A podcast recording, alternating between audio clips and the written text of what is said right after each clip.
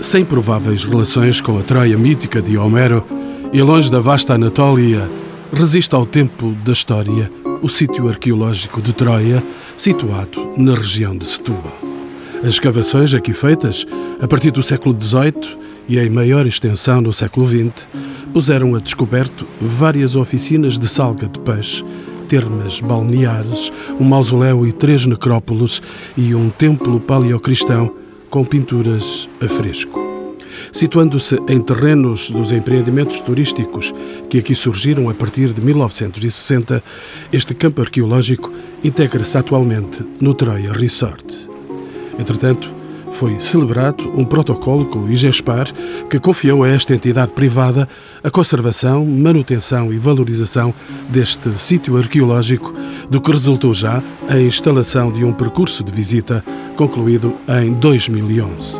No final destes encontros com o património, sairemos com os nossos convidados pelo interior destas ruínas romanas de Troia.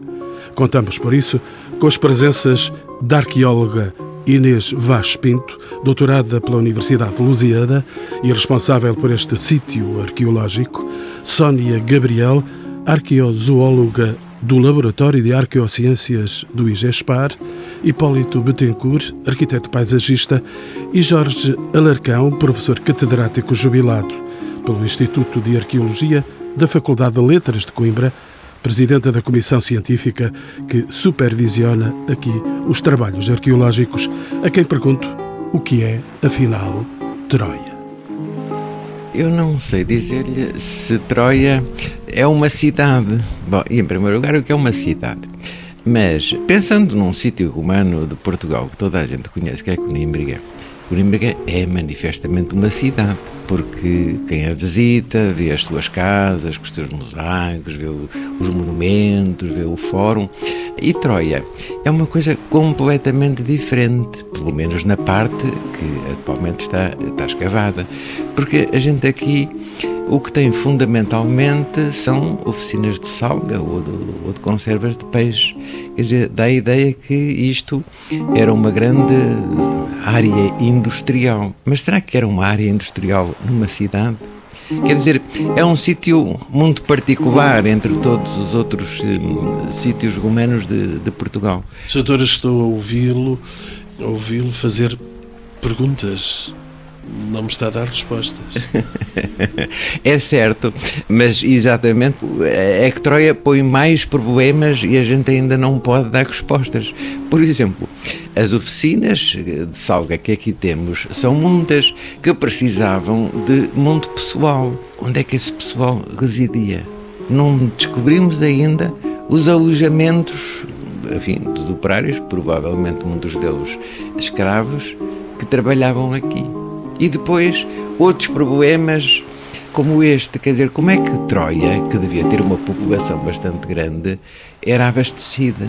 Porque os terrenos à volta são terrenos arenosos que não produzem nada. Quer dizer, tudo tinha que vir de fora, talvez de Setúbal. Foi então essa atividade, a salga, de que já falou, que determinou a sua localização num espaço de areia frente a Setúbal. Estamos aqui com a cidade do outro lado. Sim, embora Setúbal, que é hoje uma cidade muito importante, na época romana devia ser uma cidade bastante modesta e em termos político-administrativos Troia estava dependente de Alcácer do Sol, a antiga Samácia. Essa é que era a cabeça administrativa e provavelmente foram homens de Alcácer do Sol a que, nos inícios do século I, fizeram este estabelecimento, este grande estabelecimento industrial. Doutora, como é que se explica a atribuição do nome de Troia a este local? É outro enigma. é outro enigma. Estamos na casa dos mitos? Não sei, olha, quer dizer, de qualquer forma, tenho a impressão que só a partir do século XVI, século XV, talvez, é, é que nós temos a atestação deste nome de Troia. Já não sei onde, talvez em algum dicionário antigo, que eu li que Troia era uma armação de pesca. Será que veio daí o nome de Troia? De qualquer forma, não deve ter relação nenhuma com a velha Troia homérica mas é outro enigma. Porquê Troia?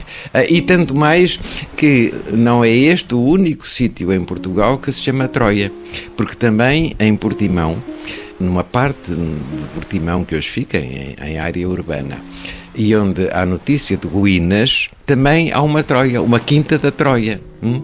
E não deixa de ser curioso que seja em Portimão, que é também um, um, porto e um porto de pesca importante. Será que realmente o nome se relaciona com alguma coisa moderna relativamente à pesca? Mas enfim, de qualquer forma, não é um nome antigo e não sabemos exatamente qual seria o nome antigo desta povoação, o nome romano desta povoação. E poderia perguntar-lhe se esta dimensão industrial da pesca fez de Troia uma cidade ou também ainda não sabemos? Ainda não sabemos, porque nós não temos, nem temos essa parte residencial dos trabalhadores, onde é que eles viviam, também não temos grande conhecimento de onde é que ficariam e como é que seriam as casas dos proprietários. Como é que eles se organizavam habitacionalmente? E também do ponto de vista monumental. A única coisa que a gente tem até agora descoberto é uma basílica paleocristã, quer dizer, uma coisa já muito tardia.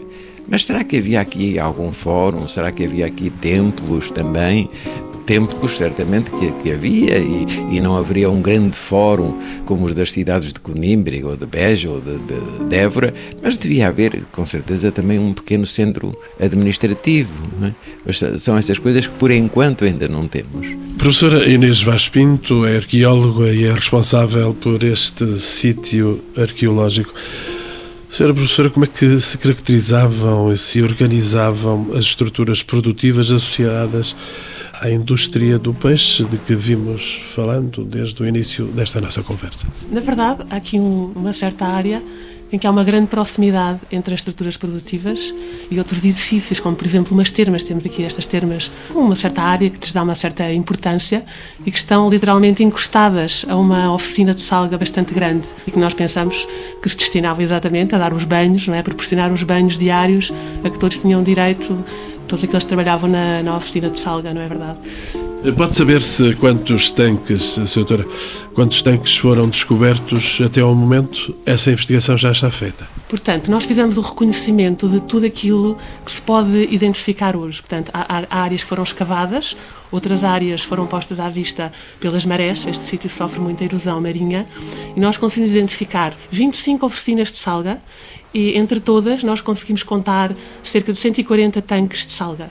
Portanto, o que faz deste sítio o maior complexo de produção de salgas de peixe que nós conhecemos atualmente no, no mundo romano, podemos dizer. E pode fazer-se um cálculo desses tanques, da capacidade que eles tinham para receberem o peixe que era pescado aqui pelos pescadores desta região? Nós fizemos um cálculo de todos aqueles que nós podemos ver e mais ou menos estimar a capacidade que este sítio poderia ter mais de 3.500 metros cúbicos de, de, capacidade produtiva. Mas sabemos que isto fica muito aquém da capacidade real que de facto o sítio tinha, porque há muitos tanques destruídos, há muitas oficinas incompletas também, muitas por escavar, é? outras meias escavadas, enfim.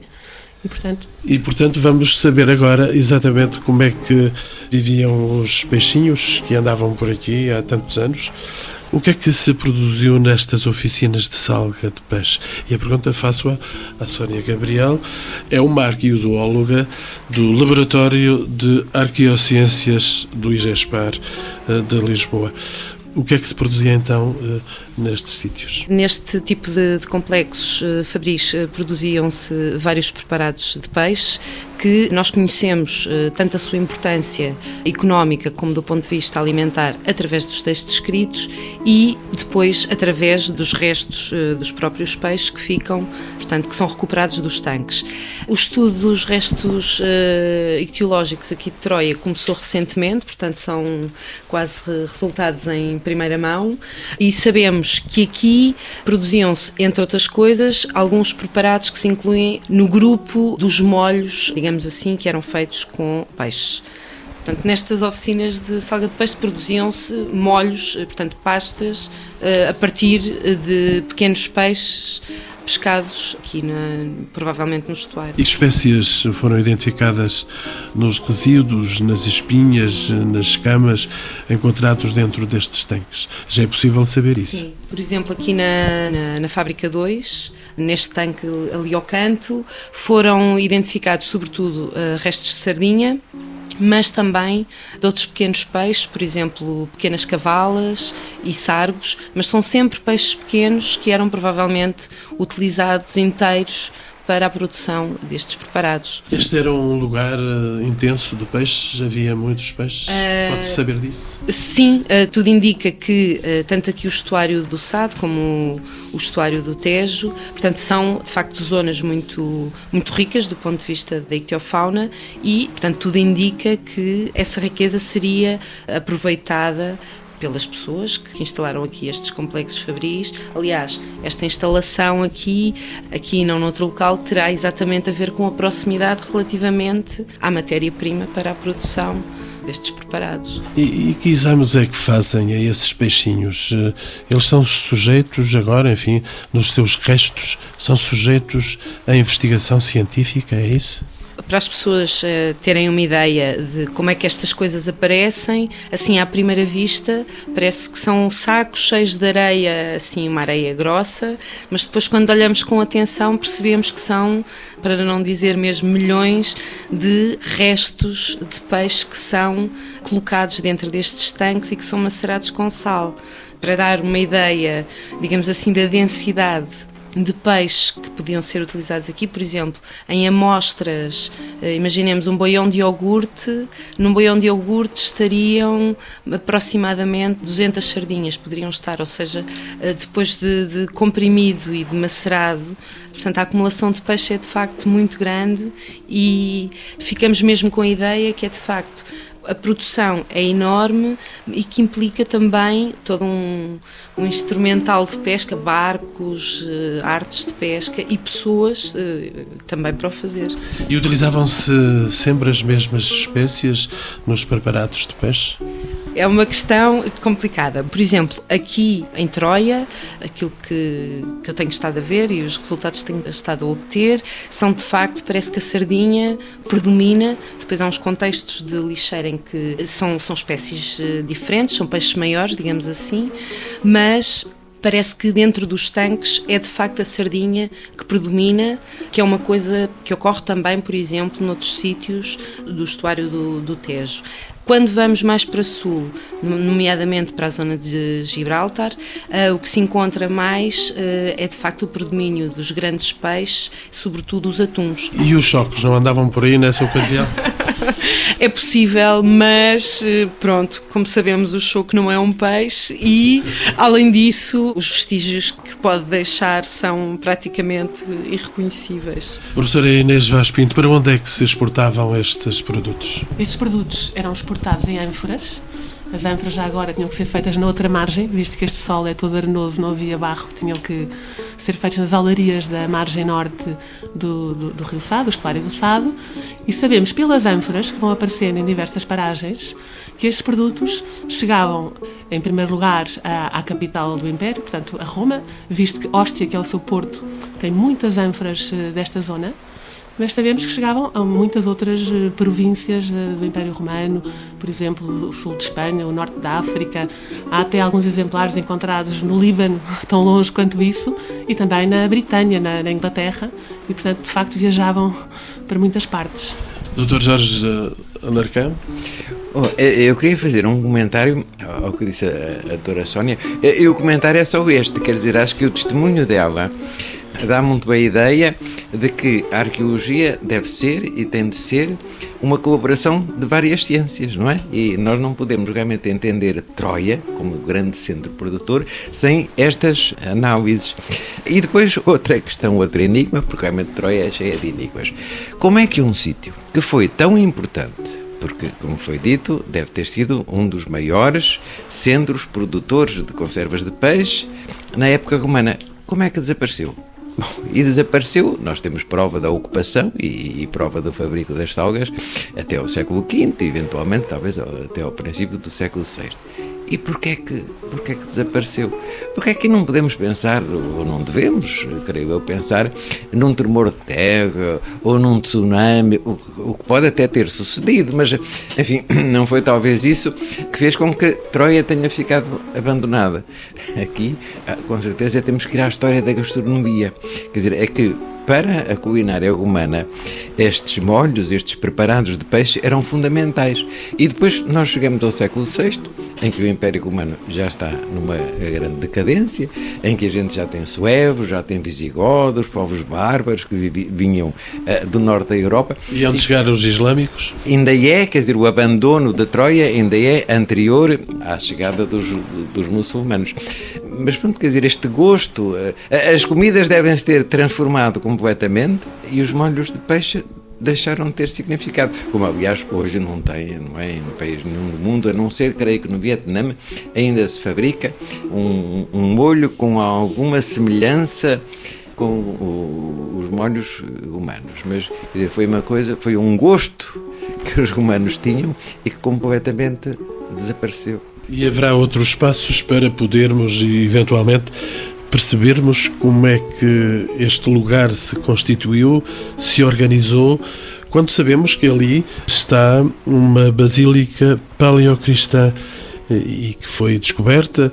Como é que se explica esta presença, Sr. Dr. Jorge A população de Troia devia ser grande, não é? E, portanto, é natural que a partir do século IV, eventualmente do século V, com a introdução do, do cristianismo, se tenha formado uma, uma basílica, junto da qual, aliás, há um grande cemitério com sepulturas que são de um tipo que frequentemente a gente encontra na África do Norte, Portanto, deve ter havido também nessa altura grandes contactos da África do Norte, não só com Troia, mas com outros sítios do território português, como por exemplo em, em Mértola, onde, onde também há indícios de uma presença norte-africana importante, mais ou menos na mesma altura. Doutor Jorge Alarcão, e que valor têm as pinturas que nós podemos ver aqui nestes muros? Bom, não direi que sejam, que sejam pinturas excepcionais, mas têm valor na medida em que nós aqui, designadamente na Basílica, temos paredes bastante altas conservadas. E normalmente nos sítios romanos nós encontramos paredes apenas com 30 ou 40 centímetros de altura, ou quando encontramos assim 30 ou 40 centímetros de altura de uma parede já nos damos por felizes. E, e portanto as pinturas desapareceram nos outros sítios, não é? Quer dizer, em termos artísticos, não direi que estas pinturas aqui de Troia sejam extraordinariamente relevantes, não acho que são banalíssimas, mas enfim, são das poucas pinturas que temos conservadas. E, e neste caso de Troia tem um interesse particular de que havia aqui uh, o chamado crismon, não é? Que era um símbolo do, do, uh, do cristianismo. Desapareceu, infelizmente perdeu-se essa pintura, mas temos desenhos ainda do século XIX, enfim, que representam esse monograma constantiniano, o crismon, que era um símbolo do cristianismo. E sempre à procura da história de Troia, posso ainda perguntar-lhe, Sr. Doutor eh, Jorge Alarcão, posso perguntar-lhe uh, todo este conjunto foi habitado durante quantos séculos? A arqueologia dá-nos respostas a isto? Dá, quer dizer, portanto, isto, segundo as uh, escavações mais recentes da doutora Inês Vaz Pinto, uh, o sítio terá começado a ser uh, habitado ou explorado nos inícios do século I, época de Tibério, e pelo menos foi habitado até aos fins do século V, princípios do século VI, não é? Portanto, são praticamente 500 anos de ocupação. Professora Inês Vaz Pinto, está nas suas mãos, esteve nas suas mãos a investigação deste lugar. Quando é que as ruínas de Troia ganharam uma dimensão patrimonial? Essa é uma pergunta difícil. Eu acho que tem sido um património importante desde há vários séculos e foram reconhecidas como tal pelos muitos visitantes importantes que aqui vieram, desde o André de Ragem no século XVI, mas pode-se dizer que um marco muito importante foi a sua classificação como património como monumento nacional, peço desculpa, em 1910. Portanto, desde aí que tem toda a proteção que, ou seja, tem na lei toda a proteção que é devida a um monumento, embora aqui neste caso nem sempre tenha sido muito cuidada, enfim. Mas nessa data, em 1910, muitos dos monumentos nacionais foram classificados, houve um movimento nacional de classificação dos, dos monumentos. Isso, como estava a dizer, isso não significa que tenha havido mais atenção aos próprios monumentos. É verdade. Este sítio teve grandes escavações, portanto, no século XX, sobretudo a partir dos anos 40 até aos anos 60, portanto, orientadas ou dirigidas por diretores do Museu Nacional de Arqueologia. Portanto, isso deu, deu uma grande relevância ao sítio, portanto, mostrou muito a sua importância. É isso que nós eh, vemos e vamos poder ver daqui a pouco de maneira mais próxima. Foi isso que permitiu que esteja este espaço aqui aberto e que seja olhado por visitantes. Nós, desde há cinco anos, desde o, desde o final de 2006, que recebemos o encargo de, de olhar para este sítio e, sobretudo, cumprir um protocolo que foi estabelecido entre vá lá, o Troy Resort, no qual se insere este sítio que promove, portanto, a sua a conservação e a manutenção e a valorização deste sítio.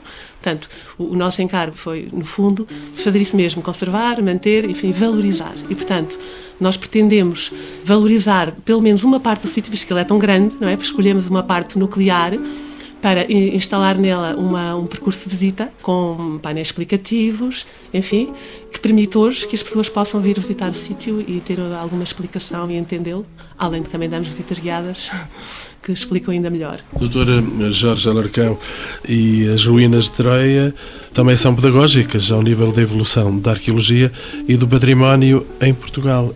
Esta é uma atenção que está a renascer entre nós. O interesse pelo património, sim, eu acho que está, eu acho que está a renascer. E está a renascer de uma maneira. Porque, no fundo, o, o, Estado tem, tem pouco dinheiro para conservar o património, para valorizar o património. Tinha, agora parece que já não tem. Não, mas aquilo, aquilo que nós assistimos uh, nos últimos anos é que há muitas outras uh, entidades, como por exemplo são as câmaras municipais, não é? Quer dizer, grande parte do património hoje está a ser valorizado pelas câmaras municipais e muitas câmaras têm tem também eh, arqueólogos. Eu não acho isto mal, quer dizer, até porque nós temos tanto património em Portugal que não pode ser o Governo Central, não pode ser o Ministério da Cultura ou a Secretaria de Estado da Cultura a assegurar tudo, a valorizar tudo, a defender tudo, não é? Mas eu ainda sou do tempo em que, no fundo, as câmaras municipais não tinham qualquer intervenção na conservação do património, não é? Tudo era decidido pelo Estado. Felizmente, hoje há uma certa descentralização, ou uma considerável descentralização nesse sentido, e acho que é positivo. Em que áreas das ruínas se implantou o percurso de visita inaugurado o ano passado, em 2011? E porquê esta opção, eh, professora Inês Vaz Pinto? Nós escolhemos uma área portanto, bastante escavada, que, que é uma área grande, que tem a roda de 6.500 metros quadrados, talvez, e que tem, portanto, algumas estruturas emblemáticas. Tem uh, duas grandes oficinas de salga, as duas juntas faziam uma fábrica de salga, portanto, a maior que nós conhecemos aqui em Troia. Tem também, portanto, as termas de que já falei há bocadinho. Tem também um mausoléu e uma necrópole e também tem uma, uma, área residencial que nós chamamos de Rua da Princesa. Que é uma, uma rua que tem a ver com hum, memória de uma rainha de Portugal. Exatamente. A Rua da Princesa foi talvez a primeira área a ser escavada aqui neste sítio e a Dona Maria I, é, enquanto princesa, ordenou essa escavação, portanto, uma altura em que se escavavam Pompeia e Herculano, que estava na moda a escavação de sítios romanos, ela quis ter a sua Pompeia em Portugal também, e portanto veio aqui fazer uma pequena escavação. E depois, no século XIX, neste mesmo sítio, surgiu a, portanto, a Sociedade Arqueológica Lusitana, uma sociedade a primeira do país, que surgiu em Setúbal e que fez aqui uma grande escavação que pôs à vista este, estas paredes, estes edifícios, os restos dos edifícios que nós podemos agora ver. Chama-se rua porque estas construções pareciam estar alinhadas ao longo de uma rua, cá está, e daí o nome Rua da Princesa. Falamos de enquadramentos paisagísticos. Arquiteto Hipólito Betancourt, bem-vindo aos encontros com o património. Como é que se pode entender o enquadramento paisagístico deste projeto? É olhar e ver. Os romanos eram excelentes escolhedores de sítios. E este sítio é um sítio excepcional de todos os pontos de vista. Naturalmente, do ponto de vista arquitetónico e do ponto de vista urbanístico, mas também do ponto de vista paisagístico. Se fizermos um, um passeio pelas ruínas, estamos permanentemente em contacto com a vista do rio. E isso é, do ponto de vista do usufruto deste espaço, uma característica fundamental. Por isso, os romanos eram excelentes escolhedores de sítios. E, e este é um sítio único, sem dúvida. E quais foram as principais preocupações que estiveram uh, na gênese do projeto de paisagismo uh, destas escavações, destes lugares, aqui uh, a beijar o Rio Sado? A primeira preocupação é a atitude que se tem perante um sítio destes. E a minha primeira preocupação foi ter um enorme respeito pelo sítio e um enorme respeito pelas construções que aqui estavam. Eu não me esqueço de um dia, quando andávamos a tentar conhecer melhor as características e as dificuldades deste, deste local, não nos podemos esquecer que as ruínas estão no meio da areia, dizer, por isso, para que as pessoas se possam deslocar, não era nada fácil. E não me esqueço de um dia que a doutora Inês me mostrou um pequeno fragmento de, de vaso com umas, umas, areias, onde depois de esfregar um bocadinho com o dedo, eu identifiquei umas espinhas. E, e ela mostrou-me que aquelas espinhas estavam lá há dois mil anos. Né? E, e, não só as estruturas de pedra que estão construídas, eh, os, os edifícios, as, as, salgadeiras, todos os elementos construídos são elementos com uma, uma força arquitetónica muito grande. Doutora Sónia Gabriel, deixa-me só saber se era possível dois mil anos e espinhas por aqui a conviverem com os humanos. Estas espinhas a que, a que se refere o arquiteto estavam, suponho eu, no fundo de uma ânfora, digamos assim, Preservadas. assim Relativa, sim, relativamente preservadas. É possível que exista outro tipo de, restos ictiológicos por aí, mas normalmente esses já não se conservam. Aqui preservam-se estes então das ânforas e os que estão dentro dos tanques de salga. Sr. Arquiteto, o que é que então procurou proporcionar aos visitantes com esta mexida aqui neste lugar? Uh, em primeiro lugar, uh, teríamos que ser discretos e é fundamental que a intervenção não pusesse em causa a arquitetura do, do, do sítio e por isso é que Fizemos uma investigação relativamente cuidadosa sobre os, os, materiais, e há aqui um aspecto importantíssimo que é a questão das argamassas romanas.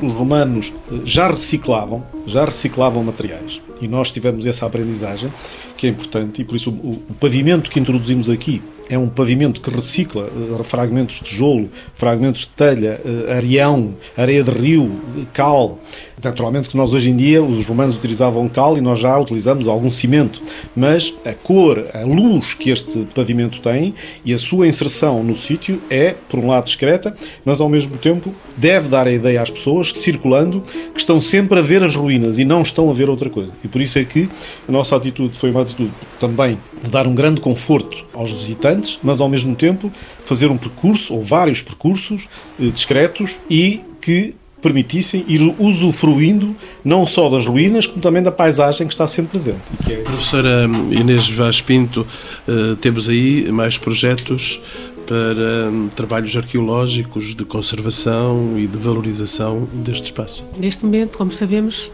não são tempos propícios a grandes investimentos. Mas, de facto, aqui a nossa grande prioridade neste momento é a conservação e o restauro das estruturas, porque há grandes necessidades. No entanto, temos projetos, sim. Esperamos que o nosso próximo projeto de valorização seja a Basílica Paleocristã, que neste momento é uma cobertura provisória. Só levamos lá pessoas em visitas guiadas, mas que, uma vez valorizado, vai ser de facto uma grande atração pelo, pela sua beleza e pelo, pelo interesse que o espaço tem. Não é? Portanto, há muitos projetos, precisamos é de tempo. Depois temos alguns pequenos projetos no imediato, como por exemplo um encontro que vamos organizar agora no dia 10 de março, porque nós, nós somos uma equipa de três arqueólogas, estamos aqui já há cinco anos, portanto fomos interessando por toda a história desta, desta península e descobrimos coisas muito engraçadas. E neste encontro, 10 de março, que se vai chamar Memórias de Troia, nós gostávamos de evocar certas experiências, que, vivências que ocorreram aqui nesta, neste espaço é, ao longo dos tempos e que por isso vai ter várias sessões. Há uma sessão que vai ser dedicada mais ao espaço físico, à geologia, à evolução de, da península, que começou por ser até ilha, enfim, barreira de ilhas e depois se tornou uma, uma península. Vamos fazer uma sessão sobre a festa de Nossa Senhora Troika, que é à beirinha das ruínas, em agosto. E Há aqui uma capela próxima? Exatamente, essa festa, de certo modo, perpetua o espaço sagrado que aquela Basílica Paleocristã representou e que agora temos a capela Nossa Senhora Troia, instalada por cima até de uma estrutura romana, enfim, num grande, talvez um pódio ou um templo ou qualquer outra estrutura, qualquer outro edifício. E também outras, outras sessões que vão até à, arquitetura dos anos 70, do Conceição e Silva, por exemplo, e ao próprio Troy Resort. E gostamos de convidar todos os ouvintes que quiserem a participar neste evento, portanto, no dia 10 de março, aqui em Troia, Memórias de Troia. E porque o prometido é devido, eu vou sair agora com os meus convidados para o campo, este campo arqueológico, e eh, vamos ver em pormenor estes lugares de que falamos. Professor Inês Vaz Pinto, este é o campo de arqueologia de Troia. Para aqui chegar não é assim tão fácil, são 3 quilómetros despidos de Alcatrão. É verdade, mas também não é assim tão difícil. Se, se, as pessoas quiserem vir de barco, saem ali do Cais dos Ferres, viram à direita. E começam a habituar-se às escavações. e então, ao chegar aqui, eh, naturalmente, há aqui um espaço para receber quem aqui chega, não é? Até para pagar uma, uma taxa de entrada, não é? É verdade, hoje em dia é preciso contribuir para manter o património. E, e, logo de imediato, e hoje temos a felicidade de um, de um céu aberto e azul, temos de imediato contacto com as ruínas. É um grande conjunto com muita volumetria, portanto, é eu penso que é um sítio muito bonito. Temos, de facto, estruturas preservadas com mais altura do que aquilo que é habitual nos sítios arqueológicos. Portanto, Troia teve a sorte, ou seja, este sítio arqueológico teve a sorte de ser coberto por dunas de areia, portanto, quando foi abandonado nos inícios do século VI, isso permitiu termos às vezes paredes com 4 e 5 metros de altura. Aqui não eram tinas para receber os peixinhos, não? Exatamente, isto são os tanques de salga, onde se punha o peixe e o sal a, eh, a macerar, portanto, às camadas. Ele se deixava por vezes vários meses até se conseguir os tais molhos de peixe que a Sónia Gabriel Doutora falou. Sónia Gabriel, aqui estes peixinhos eh, viveram aqui durante muitos anos? Bom, viver não é bem uh, o termo, porque na verdade eles quando vinham para aqui já vinham mortos, não é? Ai, tadinhos. Portanto, seriam pescados com, como é pescada atualmente a sardinha, não é? Com redes de cerco. Chocos é que não havia? É possível, mas não, não temos de facto registro, registro da, da, da ocorrência desse, não, não ficaram eh, restos nenhums. Os chocos, é. chocos não têm espinhas. Defeso, já havia alguma época do ano Uh, quer dizer que eu conheça registro disso? Não. Continuamos então aqui com este espaço alargado. Ser arquiteto, uh, aqui este espaço, este chão é da sua é o, é o, percurso, o desenho do percurso, a escolha dos materiais, a definição de, de, Há zonas onde nós não podíamos estar em cima do chão, até porque havia vestígios que ainda estavam em exploração e por isso temos passadeiras em ponte, em madeira, estruturas que em qualquer altura se podem mudar se for o caso disso, mas há sempre a possibilidade das pessoas acederem a todas as áreas das ruínas de uma forma cómoda, segura e confortável, que é esse o objetivo. E temos aqui o primeiro entroncamento, com indicação para percurso principal, oficina de salga. Estes percursos foram pensados para que os visitantes possam explorar o sítio e possam escolher eh, alternativas. Portanto, as pessoas, por exemplo, aqui neste, lá, neste, neste, neste entroncamento, tanto podem escolher subir à duna e ter um ponto de observação lá de cima e ver aquela oficina de salga que nós chamamos de oficina 2, portanto, de um ponto superior, como podem escolher atravessá-la. Há aqui um passadiço sobre elevado que atravessa a oficina e que dá um maior contacto e proximidade com o monumento. Vamos então uh, atravessar uh, este espaço. É mais rápido também. Embora é quem queira vir eh, aqui terá sempre que dispor de algum tempo poder, poder ver com alguma tranquilidade, como alguém diria. A razão destas alternativas de percurso também tem a ver com o facto do percurso ser acessível a mobilidade reduzida. Portanto, em alguns pontos, vamos pôr umas escadas para fazer o percurso mais simples, mas para transpor, portanto, obstáculos que constituem dunas que escondem muitos vestígios arqueológicos, mas encontramos sempre um percurso alternativo que pessoas com mobilidade reduzida possam percorrer e chegar aos mesmos pontos de observação, por um caminho um pouco mais comprido. E aqui encontramos uma, uma espécie de casa Pronto, esta, esta casa, por assim dizer, foi um mausoléu. Portanto, tem paredes com nichos onde se podiam colocar urnas com cinzas funerárias, mas depois, no fundo, tem uma série de esculturas e até umas arcas sepulcrais com alguma dimensão.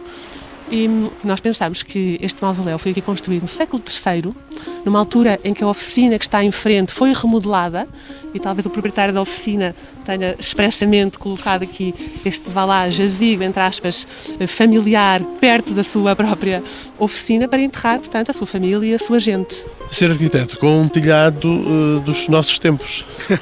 Isso são as vicissitudes da, das obras, não é? Que o fundamental aqui neste caso, julgo que é proteger a instalação. A doutora Inês provavelmente saberá o que é que irá acontecer daqui a uns tempos, mas para já está protegida a instalação. Doutora Inês? Esta cobertura é uma cobertura que se pode considerar provisória, enfim, mas tem uma história, portanto, este, este edifício foi posto a descoberto, vá lá, definitivamente nos anos 60 e quando foi posto a descoberto não tinha nem telhado, nem sequer tinha este triângulo acima do lintel da porta. Portanto, tinha apenas as paredes verticais só que, como tem muitas sepulturas lá dentro, sentiram a necessidade de, de as cobrir para que não se estragassem. E então construíram esta parte aqui acima do lintel da porta e puseram-lhe um telhado que até era de, de, chapas de zinco quando nós cá chegámos. Nós limitámos a trocar as chapas de zinco, enfim, por umas chapas cor de laranja, muito simples também, mas que têm um efeito estético levemente melhor. Doutor Jorge uh, Larcão está escandalizado com esta Não, não, não, não, não estou de nada, embora, enfim, a cobertura seja moderna, mas com certeza era a mesma cobertura que havia na época romana. O que é curioso é que, independentemente, e é outra das singularidades de Troia, é que o campo está joncado de sepulturas. E isto não é nada romano, não é? Porque eh, na época romana havia uma distinção muito nítida entre o espaço eh, habitável e o espaço dos cemitérios, das necrópolis, que ficavam fora do espaço habitado. E o que é curioso é que aqui em Troia nós encontramos no meio das casas, no meio das oficinas, tudo cheio de sepulturas é outra singularidade deste sítio. E perguntas para Troia que ainda não está toda descoberta para o mito de Troia, com certeza. Vamos continuar.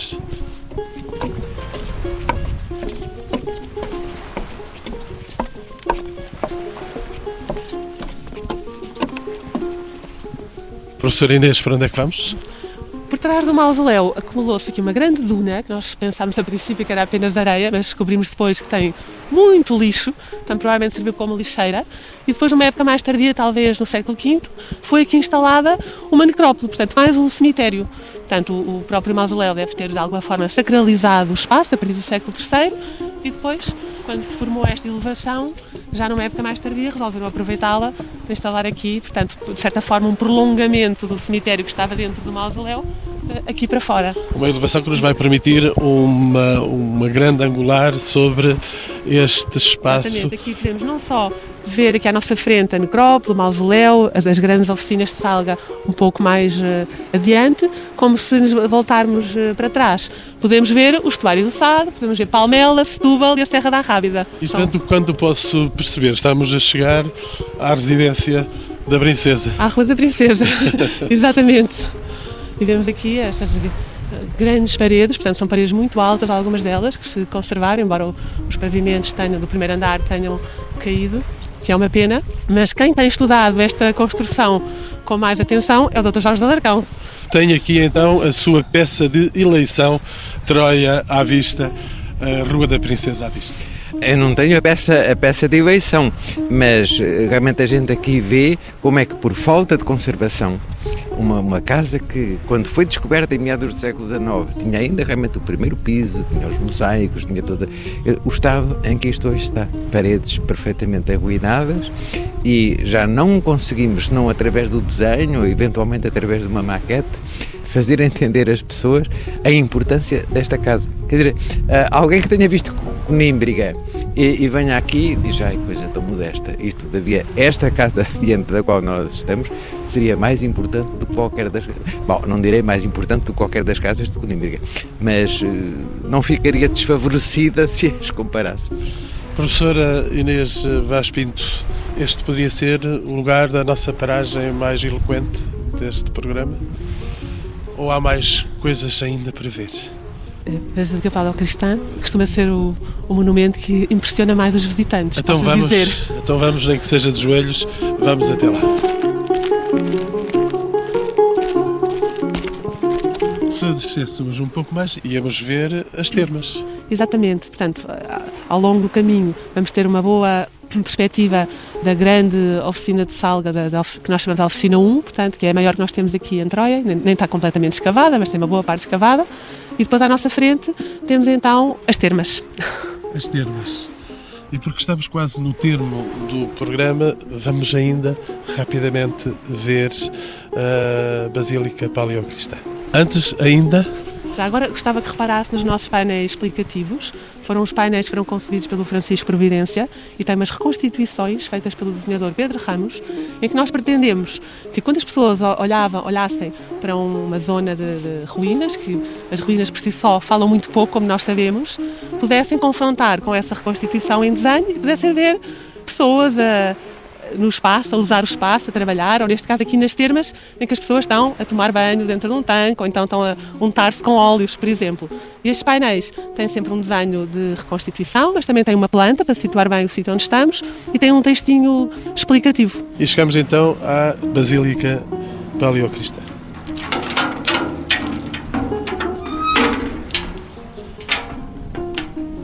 E aqui está então a Basílica Paleocristã com pinturas murais. Verdade, portanto, isto é considerado o melhor conjunto de pintura romana tardia que existe na Península Ibérica.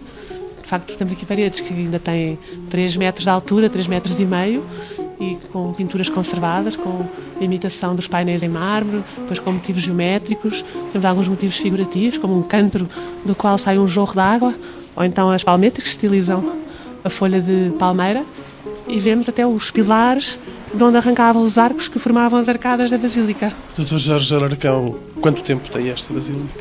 Bom, esta Basílica até é capaz de nem ter durado muito tempo, visto que, enfim, pode ter sido instalada no século IV, eventualmente até século V, eh, e já vimos que nos fins do século V, no século VI, o sítio de Troia pode ter sido abandonado, não é? E esta Basílica, certamente não foi construída como Basílica, deve representar uma adaptação, quer dizer, era um, um edifício anterior, com qualquer outra função que nós ignoramos, e depois foi adaptada à basílica, mas não tem uma planta de basílica. Ser arquiteto, ela está encravada aqui por eh, tentativas de segurança à, à, tempestade, ao vento, ao frio. Eu julgo que está tudo protegido no momento e já há um projeto associado à recuperação e à preservação deste sítio. Mas a doutora Inês é que é a pessoa que conhece melhor o, o projeto que está previsto para este sítio. Doutora Inês? Portanto, como estas paredes têm, têm pinturas muito frágeis, nos anos 70, quando terminaram a, a, lá, quando terminou a sua escavação, por assim dizer, eh, resolveram instalar aqui uma cobertura provisória, mas que é praticamente um corredor ao longo das paredes e que é quase um labirinto para o visitante. Nós não temos a noção, uma boa noção do espaço quando aqui estamos dentro.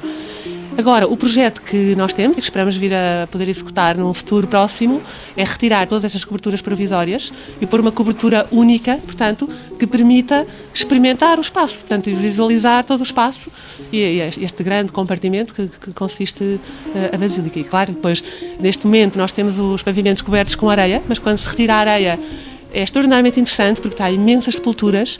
A basílica foi instalada também sobre uma antiga oficina de salga, portanto nós vemos o desenho dos tanques no pavimento que abateu levemente nesses sítios e portanto isto um dia que tenha um, um, um percurso de visita aqui bem instalado vai ser de facto um monumento excepcional e que vai permitir eh, ver elementos muitíssimo interessantes.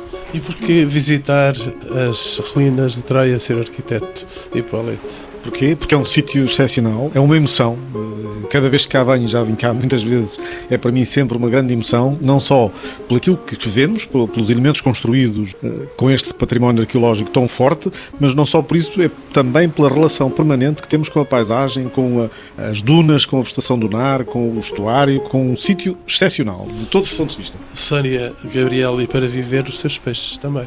Sim, até porque, além do, do próprio estuário que nós estivemos sempre a referir, que é talvez, pronto, é o elemento mais presente, depois temos também, já aqui, mesmo ao lado, a própria linha de costa, não é? O Oceano Atlântico. Portanto, isto é de facto aqui uma zona rodeada de água e de uma, de uma água, de uma riqueza extraordinária e que de facto justifica a implantação deste sítio aqui.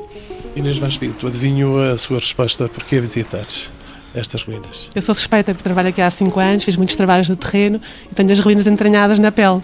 Mas acho que são um sítio lindíssimo e muitíssimo interessante e com muitas singularidades, que é as oficinas de salga em grande número, os grandes tanques de salga, esta basílica, que é de facto excepcional, e outras, outras coisas, como por exemplo os variedíssimos tipos de sepultura que nós cá temos, é de facto um sítio singular. Doutor Jorge Alarcão, conhece o antes, o durante e procura o depois. Porque visitar este lugar? Bom, eu acho que, eh, para além de ser uma visita de facto muito eh, agradável, não só pelas ruínas como pelo ambiente, é também um sítio eh, que nos faz pensar na precariedade de tudo e da vida. Quer dizer, como é que um sítio que entre o século I e o século V foi tão importante, tão cheio de vida, como é que hoje é pura e simplesmente uma, uma ruína? Mas uma ruína é que nós devemos tentar preservar ao máximo para que as pessoas que visitam possam ter a sensação e a experiência de como era uma cidade romana.